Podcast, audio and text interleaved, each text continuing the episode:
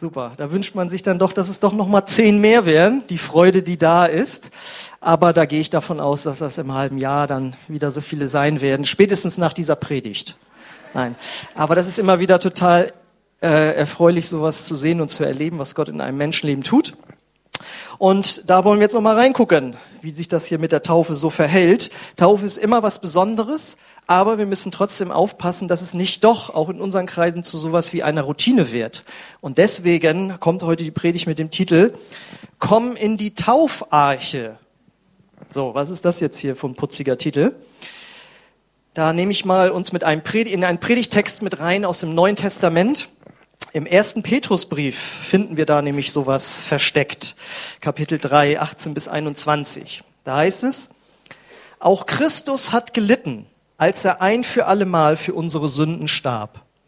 Er hat nie gesündigt, aber er starb für die Sünder, um uns zu Gott zurückzubringen.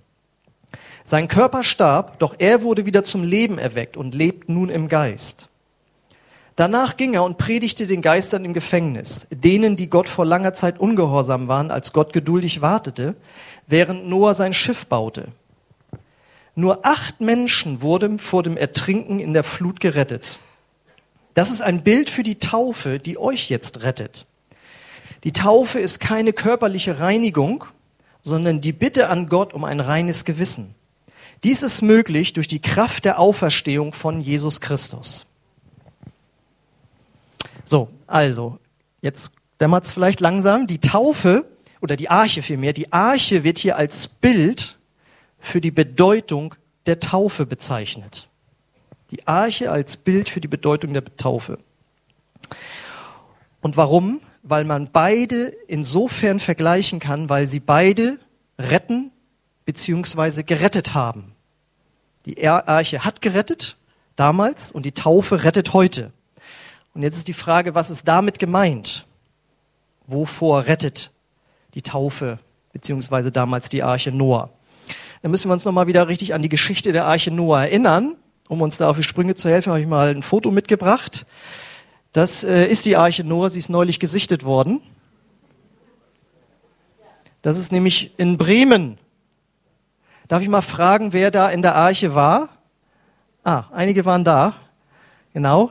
Also ich gebe es zu, das ist natürlich nicht die Originalarche, die ist dann schon doch noch ein bisschen größer gewesen, aber sie ist auf jeden Fall maßstabsgetreu so nachgebaut worden, dass das alles so von den, das verhält sich so, wenn man da drin reingucken konnte, dann war das da so aufgebaut. Und äh, ja, und diese Arche ein bisschen größer hat der Noah damals also gebaut. Jetzt habe ich noch ein zweites äh, Bild mitgebracht, wieso die Arche so, ja, also wer beschäftigt sich heute schon, heutzutage schon noch mit der Arche Noah? Das sind doch eigentlich nur die Kinder. In jedem Kindergottesdienst oder auch im Grundschulunterricht kommt die Arche Noah irgendwie vor und dann ist das alles so ein bisschen nett und süß und possierlich. Ne? Arche, äh, Noah hat ja von äh, jedem Tier ein Pärchen mitgenommen, so dass die sich äh, wieder vermehren konnten danach. Und dann können die Kinder das ausschneiden und raufkleben und Fragen stellen, waren die Schlangen auch dabei und was weiß ich und so. Und alles ist ganz witzig und ganz süß und die Kinder kommen nach Hause oder hier nachher dann in den Gottesdienst wieder, guck mal Mama, was wir gemalt haben und so weiter und auch ist das süß. Genau, und das ist auch klasse und Gott hat das auch alles so gemacht, damit auch die Kinder mit reingenommen werden können in den Glauben. Aber eigentlich ist das mit der Arche natürlich nicht so eine possierliche kleine süße Geschichte, sondern das ist eigentlich eine recht ernsthafte Geschichte. Und in die nehme ich uns jetzt auch noch mal rein. Ich habe da mal ein paar Verse zusammengestellt, dass wir da noch mal den Zusammenhang hinbekommen. Im Alten Testament, im ersten Buch Mose, Kapitel 6, da heißt es, der Herr sah, dass die Menschen voller Bosheit waren. Jede Stunde, jeden Tag ihres Lebens hatten sie nur eines im Sinn, Böses planen, Böses tun. Der Herr war tief traurig darüber und wünschte, er hätte die Menschen nie erschaffen. Wir machen einen kleinen Sprung und dann heißt es, da sprach Gott zu Noah, ich habe beschlossen, alles Leben auf der Erde zu vernichten. Denn wo man auch hinsieht, herrscht Grausamkeit. Darum werde ich alles auslöschen. Bau dir ein Schiff, die Arche. Mach es aus festem Holz und dicht es von innen und außen mit Pech ab denn mein Plan steht fest. Mit einer großen Flut werde ich die ganze Erde überschwemmen, so dass Mensch und Tier darin umkommen. Kein Lebewesen soll verschont bleiben. Aber mit dir will ich einen Bund schließen. Geh mit deiner Frau, deinen Söhnen und Schwiegertöchtern in die Arche. Und so kommt es dann auch. Wir haben die Tiere dabei, sie gehen rein als Familie. Und dann heißt es, Gott schließt hinter ihnen die Tür ab. Und dann regnet es 40 Tage und 40 Nächte. Und diese Flut, die da entsteht, die sogenannte Sintflut, vernichtet alles Leben auf der Erde. Nebenbei, wer das für ein Märchen hält, in fast allen äh, Völkern äh, gibt es von Urzeiten her sozusagen Geschichten, dass es da mal eine ganz große Flut gegeben hat. Ja? So, und dieses Gericht Gottes über die Menschheit überleben eben nur acht Menschen, nämlich Noah und seine Familie. Und unser Ausgangstext, den wir zuerst hatten, der sagt jetzt, die Taufe rettet dich heute vor dem Gericht Gottes, so wie damals nur diese acht Personen vor dem Gericht Gottes äh, gerettet wurden. Okay, was bedeutet das jetzt? Was, was für ein Gericht heute? Da vergleichen wir einfach mal zwei äh, äh Bibeltexte aus dem Alten und aus dem Neuen Testament. Einmal wieder das, was wir schon gelesen hatten, aus 1. Mose 6,5. Der Herr sah, dass die Menschen voller Bosheit waren. Jede Stunde, jeden Tag ihres Lebens hatten sie nur eines im Sinn. Böses planen, Böses tun. Das war damals die Analyse Gottes über die Menschheit. So, sagt er, sind die Menschen leider drauf. Und das heißt nicht, dass da nicht auch mal gute Sachen gemacht wurden. Da gab es auch Familien, wo man sich geliebt hat und so. Aber Gott hat gesagt, das Überragende ist, das, was die Menschheit kennzeichnet ist, dass sie von Bösem verseucht ist. Okay, sagt man, das war ganz, ganz weit weg und dann war ja auch die Sintflut und dann gab es ja einen Neuanfang und jetzt sind wir doch alle besser, so im Rahmen der Evolution oder was? Nein, das Neue Testament kommt mit anderen Worten auf die ganz gleiche äh, Schlussfolgerung und Analyse, hat die gleiche Analyse. Römer, Im Römerbrief im Neuen Testament, Kapitel 3 heißt es, dasselbe sagt schon die Heilige Schrift. Es gibt keinen, auch nicht einen einzigen, der ohne Sünde ist. Es gibt keinen, der einsichtig ist und nach Gott fragt. Alle haben sich von ihm abgewandt und sind dadurch für Gott unbrauchbar geworden. Das ist wirklich, da ist wirklich keiner, der Gutes tut. Kein einziger. Also, wir können hier feststellen, der Mensch hat sich nicht verändert.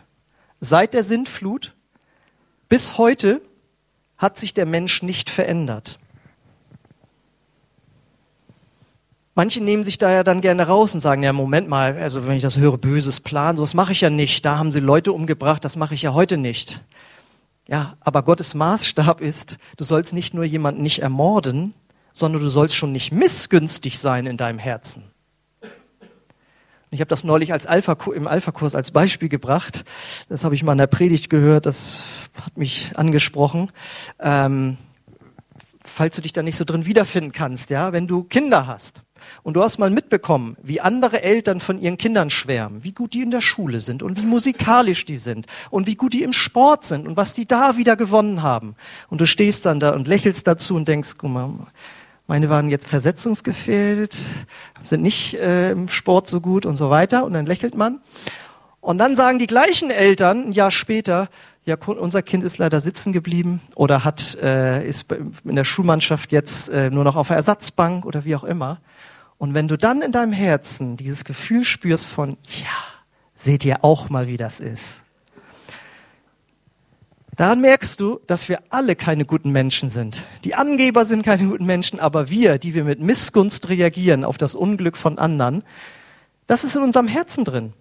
Und das ist die, die Analyse Gottes. Und er sagt, du bist nicht nur ein Sünder, wenn du tatsächlich was klaust, sondern wenn du in deinem Herzen schon neidisch bist auf das, was der andere hat. Ja? Nicht nur, wenn du den, die Ehe brichst, tatsächlich das vollziehst, sondern wenn du in deinen Gedanken schon in dieser Unreinheit lebst. Ja, und ich habe das jetzt sehr weit gesteuert. Also ich habe noch keinen Menschen kennengelernt, der nicht schon solche negativen Dinge gesagt, gedacht oder getan hätte. Das heißt, die Ausgangssituation für die Menschheit ist heute genau die gleiche wie damals, was die moralische Bewertung Gottes angeht. Und im Alten Testament gab es dann eben das Gericht Gottes durch die Sintflut. Okay, und was ist denn dann heute? Gibt es so eine Ankündigung auch? Ja, die gibt es. Ich habe mal nur ein Beispiel rausgenommen. Im Hebräerbrief, da heißt es in Kapitel 9, jeder Mensch muss einmal sterben und kommt danach vor Gottes Gericht. Das ist, da kommt kein Mensch drum rum. Und manche finden das ganz schrecklich und das ist auch ein erschreckender Gedanke. Aber wir müssen uns auch mal deutlich machen, wenn es das nicht gäbe, dann gäbe es keine letztendliche Gerechtigkeit auf Erden. Dann würden all die Bösewichte, die nicht erwischt wurden von der Polizei, die so einfach weiterleben konnten. Ich bringe als Beispiel immer die Nazis aus dem Zweiten Weltkrieg, die zehntausende Menschen umgebracht wurden und danach dann noch Jahrzehnte in Südamerika ein gutes Leben geführt haben. Das ist doch ungerecht. Aber es gibt Gerechtigkeit. Und das Gute daran ist auch, dass wir als Geschöpfe Gottes damit auch wissen müssen, dass wir verantwortlich leben sollen vor Gott. Dass jeder Mensch sich verantworten muss. Und das hat dann Auswirkungen auf dieses Leben. Wenn ich weiß, am Ende wird jemand mein Leben beurteilen, dann sollte das Auswirkungen auf mein Leben heute haben. So, und wenn es jetzt eben so ist, dass jeder Mensch ein Sünder ist, dann wird auch jeder Mensch nicht vor dem Gericht Gottes bestehen können. Und das ist erstmal eine ganz schlechte Nachricht. Das mag man jetzt gar nicht hinter der Arche Noah so vermuten, dass da alles drinsteckt. Aber wir sind ja hier in einem Gottesdienst. Es gibt eine gute Nachricht und das ist das Schöne, das ist das Evangelium. Es gibt Rettung vor diesem Gericht. Jeder Mensch kann vor diesem Gericht gerettet werden. Denn, was hatten wir gelesen? Und damit kommen wir wieder zu unserem Ausgangstext über die Taufe. Wir haben jetzt verstanden, die Arche Noah ist ein Bild für die Taufe, die euch jetzt rettet. Die Taufe ist keine körperliche Reinigung, sondern die Bitte an Gott um ein reines Gewissen. Dies ist möglich durch die Kraft der Auferstehung von Jesus Christus. Wir brauchen also ein reines Gewissen, das uns vergeben worden ist. Und wie bekommt man das? Hast du schon mal ein schlechtes Gewissen gehabt? Ihr kennt ja den Satz, das beste Kissen ist ein gutes Gewissen wenn man nachts nicht schlafen kann über das schlechte Gewissen? Und wie hat sich das aufgelöst damals, dein schlechtes Gewissen? Also nicht, wenn du es verdrängt hast und vergessen hast und wie auch immer, sondern wenn du wirklich dein schlechtes Gewissen erleichtern konntest. Es kann nur eine Lösung gegeben haben. Du hast es zugegeben vor jemandem. Ich wollte bloß sagen, ich habe da was falsch gemacht und ich bitte dich um Entschuldigung und wenn es um sowas ging, vielleicht hast du eventuell auch wieder was gut gemacht. Ich weiß noch, wie äh, mein Bruder mal irgendwann in der Schule äh, hat er mal erzählt, ähm, sein Lehrer knallhart angelogen hat. Hast du das abgeschrieben? Nee, nee, habe ich selbst gemacht. Und dann hatte er so ein schlechtes Gewissen. Das war, glaube ich, fünfte, sechste, siebte Klasse. Da ist er dann zu dem Lehrer mit dem Fahrrad hingefahren und hat sich entschuldigt. Ja, das war enorm damals. Ne? Also, wenn man schlechtes Gewissen hat, muss man es zugeben, man muss um Entschuldigung bitten und wenn man was geklaut hat, wie auch immer, dann sollte man es zurückgeben. Und wisst ihr, und genau so läuft es bei Gott. Wir müssen zugeben, dass wir falsch gehandelt haben, dass wir Fehler gemacht haben, dass wir nach Gottes Maßstäben gesündigt haben. Wir müssen es einfach erstmal zugeben. Das ist für einige schon die Hürde, dieser Stolz. Ich habe noch nie was falsch gemacht und das stimmt nicht. Vor Gott sind wir alle schuldig geworden. Man muss es zugeben und dann Gott um Vergebung bitten. Und wenn es dann möglich ist, Dinge zu bereinigen, ohne dass man vielleicht wieder was aufreißt oder wie auch immer. Aber wenn, wenn man das tun sollte, wenn man tatsächlich was geklaut hat, wie auch immer, dann führt Gott einen dahin, dass man das auch wieder gut macht. Und wenn man das grundlegend das erste Mal in seinem Leben macht, nämlich richtig vor Gott bekennt, auch ich bin schuldig geworden, nicht nur für diese eine kleine Sache, sondern auch ich bin ein Sünder, dann nennen wir das Bekehrung. Und das bedeutet, dass wir nicht nur sagen, ja, okay, ich habe da mal das gemacht und ich habe das nicht gemacht, hätte ich tun sollen, bitte mich um Vergebung, danke. Und dann lebt man so weiter. Nein, Bekehrung heißt, man sagt, Gott, ohne dich schaffe ich es nicht. Ich brauche deine Kraft, ich brauche deine Vergebung, ich brauche deine Hilfe. Und man ist vorher in diese Richtung gegangen, wo man dachte, man wäre so ein ganz guter Mensch. Und dann merkt man, ja gut, wenn ich mich mit den Bösewichten vergleiche, bin ich ein super Mensch. Aber wenn ich mich mit Jesus vergleiche, bin ich eigentlich gar nicht so ein guter Mensch. Und wenn man das verstanden hat und dann umkehrt von diesem Weg und in diese Richtung geht und ein neues Leben mit Gott beginnt, dann hat man sich wirklich bekehrt. So passt auf. Und jetzt kommt das, was einige nicht sofort verstehen werden. Das alleine genügt nicht. Was kommt jetzt? Werkgerechtigkeit? Ja, ich möchte es erklären. Meint ihr, es genügt, wenn ein Mörder sich entschuldigt? Ja, tut mir leid. Ich habe gesehen, wie viel Leid ich der Familie, den Kindern angetan habe. Tut mir echt aufrichtig leid. Und dann sagen alle, super, darauf haben wir nur gewartet, geh hin in Frieden. Nein, jeder wird sagen, finden wir grundsätzlich gut, aber du wirst natürlich bestraft. Natürlich musst du ins Gefängnis. Ist doch ganz klar. Oder meint ihr, es genügt, wenn ein Dieb sagt, es tut mir so leid, dass ich die 1000 Euro gestohlen habe? Und dann sagen wir alle, oh, super, dass du das eingesehen hast. Geh hin mit den 1000 Euro. Nein, er muss die 1000 Euro natürlich zurückgeben. Und deswegen genügt vor Gott auch nicht einfach die Entschuldigung eines Menschen. Tut mir leid, dass ich gelogen habe. Tut mir leid, dass ich das gemacht habe. Und Gott sagt, ja, okay, alles klar, super. Drücke ich mal ein Auge zu. Nein, die Schuld muss bezahlt werden. Auch vor Gott. Und zwar entweder von dir selbst oder von jemandem anders. Wenn jemand Geld geklaut hat oder er wurde verurteilt zu einer Geldstrafe, dann ist dem Staat das sozusagen fast egal. Hauptsache, das Geld kommt ran, von wem das jetzt auch immer bezahlt wird. Wenn du dann einen Freund hast, der dir was zusteckt, dann kannst du das damit bezahlen. Und so ist das, was Jesus für uns getan hat. Unsere Schuld vor Gott wurde von Jesus bezahlt. Er wurde bestraft für uns. Ich habe Vers 18 nochmal für euch unterstrichen. Auch Christus hat gelitten, als er ein für allemal für unsere Sünden starb. Er hat nie gesündigt, aber er starb für die Sünder, um uns zu Gott zurückzubringen.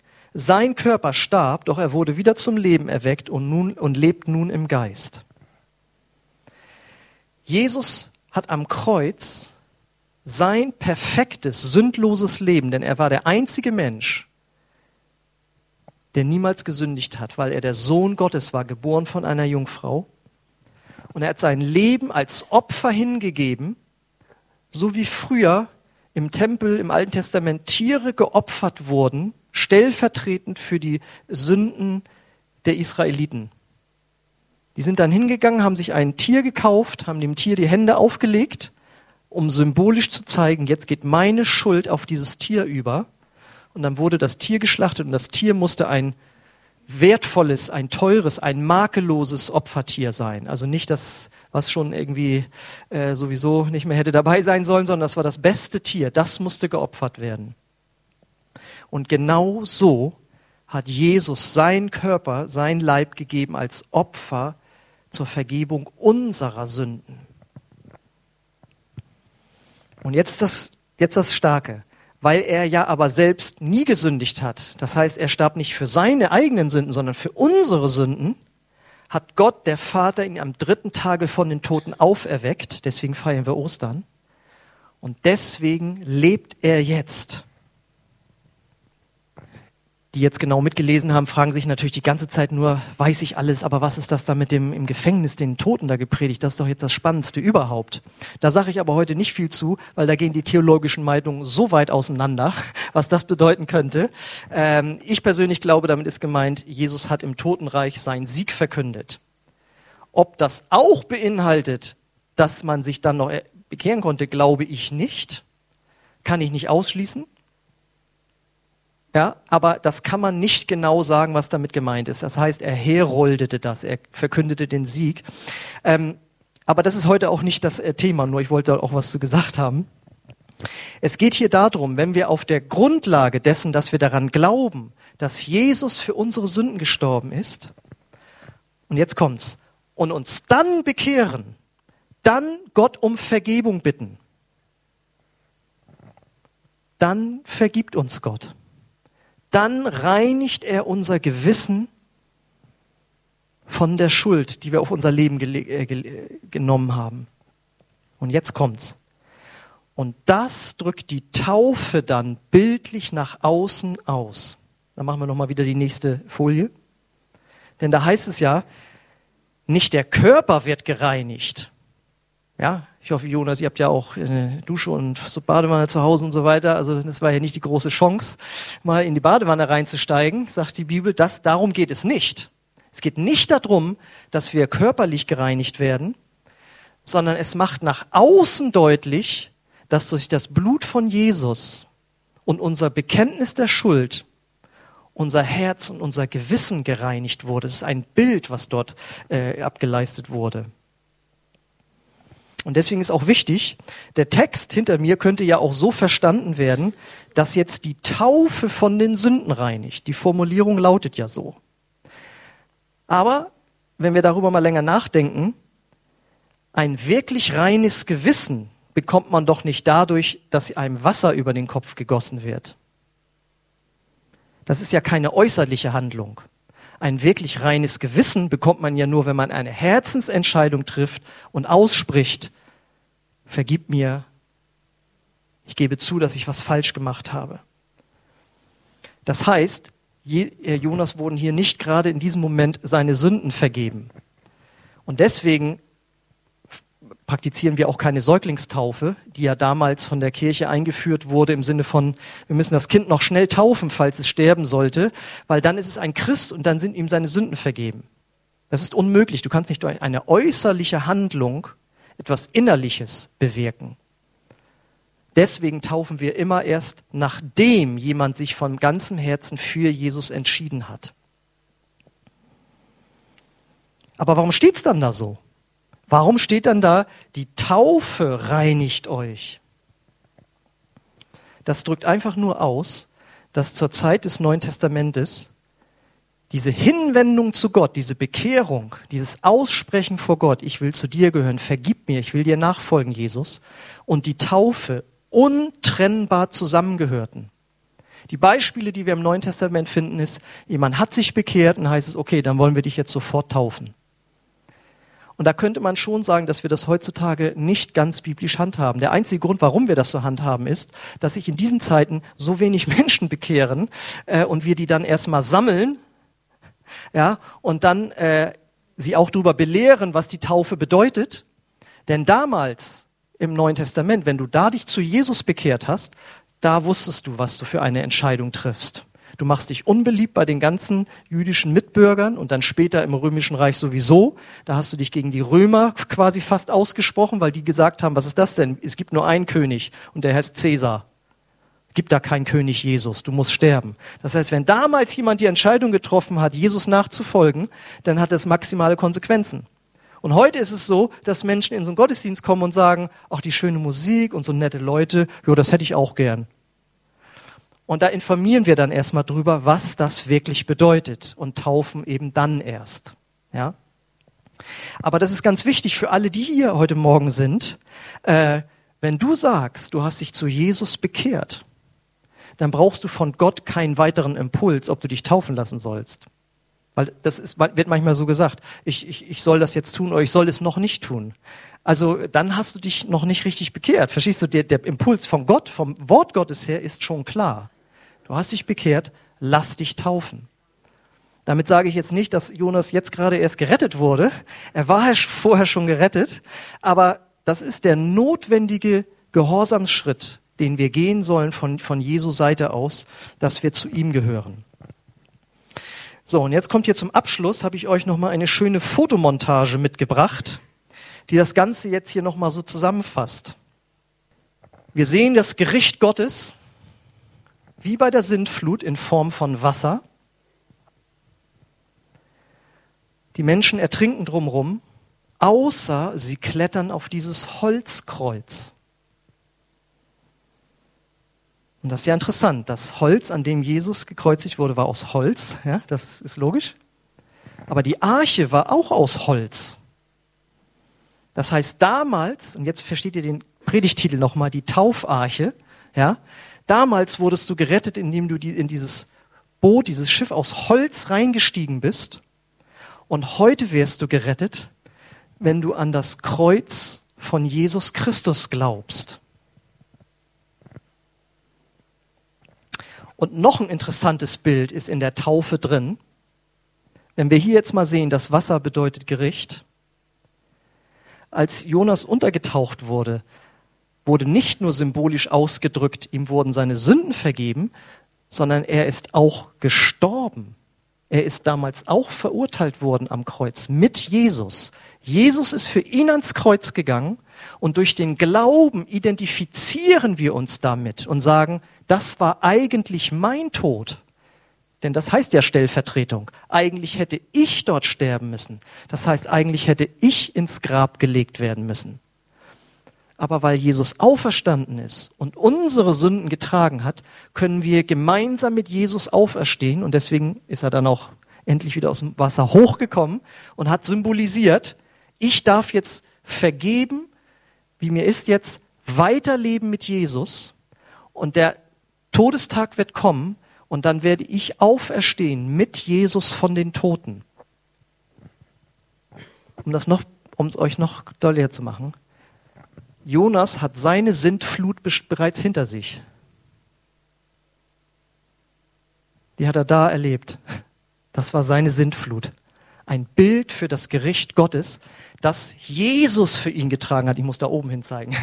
Ja, Jesus hat dieses Gericht, die Sintflut Gottes auf sich genommen. Und wenn wir das glauben, dann trifft uns dieses Gericht nicht mehr. Dann stehen wir auf diesem Ding während alle anderen ertrinken und wir sind gerettet. Ich fasse es nochmal zusammen für euch. So wie die Arche vor der Sintflut rettete, rettet heute der Glaube an den stellvertretenden Tod Jesu am Kreuz vor dem Gericht Gottes am letzten Tag. Und deswegen versteht ihr jetzt, dass ich jeden rufe, komm in die Taufarche. Bekehr dich zu Jesus und lass dich taufen. Und wenn du dich schon getau äh, wenn du dich schon bekehrt hast, Jesus, dann lass dich taufen. Im halben Jahr ist es wieder soweit. Und deswegen möchte ich dich fragen, wenn du heute Morgen hier bist, willst du vor dem gerechten Gericht Gottes bewahrt werden? Wenn ja, dann komm in diese Taufarche. Bitte Gott um Vergebung. Mach, ihn, mach Jesus zum Herrn deines Lebens. Kehre um und lass dich taufen. Und wenn du hier bist und den Schritt der Bekehrung schon gegangen ist, dann melde dich schon mal im Geiste an für die nächste Taufe. Und wenn du hier bist, du hast dich schon mal bekehrt, du hast dich auch taufen lassen, aber du bist von Jesus weggekommen, dann nimm heute den Gottesdienst als Anlass, zu Jesus zurückzukehren. Wir möchten jetzt noch ein Lied singen. Die Band kann schon mal nach vorne kommen, wo wir das nochmal ausdrücken möchten, dass Jesus unser Retter ist. Und ich hoffe, dass für dich das Wort Rettung jetzt nochmal äh, eine neue Bedeutung bekommen hat, wenn du an die Arche Noah denkst. Da heißt es in dem Text, jeder Mensch braucht Erbarmen. Jeder Mensch braucht Vergebung und nur Jesus rettet uns. Ich lade euch ein, aufzustehen und dass wir Jesus dadurch danken und dann möchte ich für euch beten und euch einladen, diesen Schritt zu gehen. Ja, Jesus, wir danken dir dafür, dass es eine Realität ist. So wie die Arche Noah eine Realität war damals, so ist heute, heute dein Tod und die Rettungsmöglichkeit durch dich eine Realität. Ich danke dir dafür, Herr, dass du auferstanden bist von den Toten. Ich danke dir, dass es deine Liebe war zu uns, die dich an den, ans Kreuz hat gehen lassen. Wir danken dir, Vater, dass du deinen Sohn gegeben hast, sodass wir nicht mehr gerichtet werden müssen für unsere Sünden. Und wir wollen sagen, wir danken dir, dass du ein gerechter Gott bist. Und wir danken dir, dass du ein barmherziger Gott bist, der uns retten möchte, der uns nicht verdammen möchte, der uns nicht verurteilen möchte, sondern möchtest uns retten. Und ich danke dir, dass du dein Gericht auf Jesus gelegt hast. Und wenn wir das glauben, dann können auch wir gerettet werden, dann können auch uns vergeben werden. Und ich bete, Heiliger Geist, dass du das jetzt einfach deutlich machst, dass das real ist.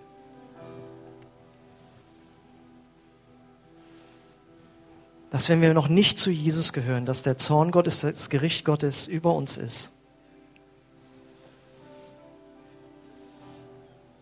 Und ich möchte das auch ja, dir zusprechen, der du heute hier bist. Lächle nicht darüber, so wie damals die Menschen über Noah gelächelt haben, als er ein Schiff gebaut hat, wo weit und breit kein Wasser in Sicht war. Und auch wenn nächste Woche wieder gutes Wetter ist und die Nachrichten sind gut und man vergisst das, was man heute gehört hat. Das Gericht wird kommen, so wie damals die Sintflut gekommen ist, nachdem Noah fertig gebaut hatte. Und Gott lädt dich heute ein, mit ihm in diese Taufarche hineinzugehen. Und Gott hat es uns so einfach gemacht. Er hat gesagt, bring mir keine Leistung, sondern bring mir deinen Glauben, bring mir dein ganzes Herz. Und das können wir durch ein einfaches Gebet ausdrücken, aber es ist eine Lebensentscheidung. Das nehmen wir nicht einfach nur nebenbei auch noch so mit, sondern wir müssen wissen, das ist eine Lebensentscheidung. Ich gehöre Jesus Christus. Ich folge ihm nach. Und wenn du heute diesen Schritt gehen möchtest, dann lade ich dich dazu ein, dass wir gemeinsam mit dir beten, dass Jesus Christus in dein Herz kommt, dir vergibt und du gerettet wirst vor dem Gericht Gottes. Aber ich möchte es nochmal wiederholen. Es kommt nicht dadurch, nur ein Gebet nachzusprechen, sondern es geht darum, eine Herzensentscheidung zu treffen. Wenn du dieses Gebet mit ganzem Herzen sprichst, dann wirst du gerettet werden. Das heißt, wenn du heute Morgen hier bist und du sagst, ich kann das glauben und ich entscheide mich dafür, dann lade ich dich ein, dass wir das gemeinsam vor Gott sprechen, dass du ihm dein Leben gibst durch dieses Gebet. Ich bete das laut vor und ich lade euch ein, das laut mitzubeten auch wenn du diesen Schritt schon gegangen bist, einfach als Hilfe. Und wenn du hier bist, diesen Schritt gehen möchtest, dann bete es einfach auch laut Satz für Satz mit. Ich bete es Satz für Satz und du kannst hören, ob das deinem Herzen entspricht. Jesus, ich komme jetzt zu dir. Jesus, ich komme jetzt zu dir. Und ich glaube an dich, dass du der Sohn Gottes bist und dass du für meine Sünden gestorben bist. Vater, vergib mir meine Schuld. Und Jesus, komm du in mein Herz. Ich will dir nachfolgen. Und ich will mich taufen lassen. Als Schritt des Gehorsams. Danke, dass du mich angenommen hast. Amen.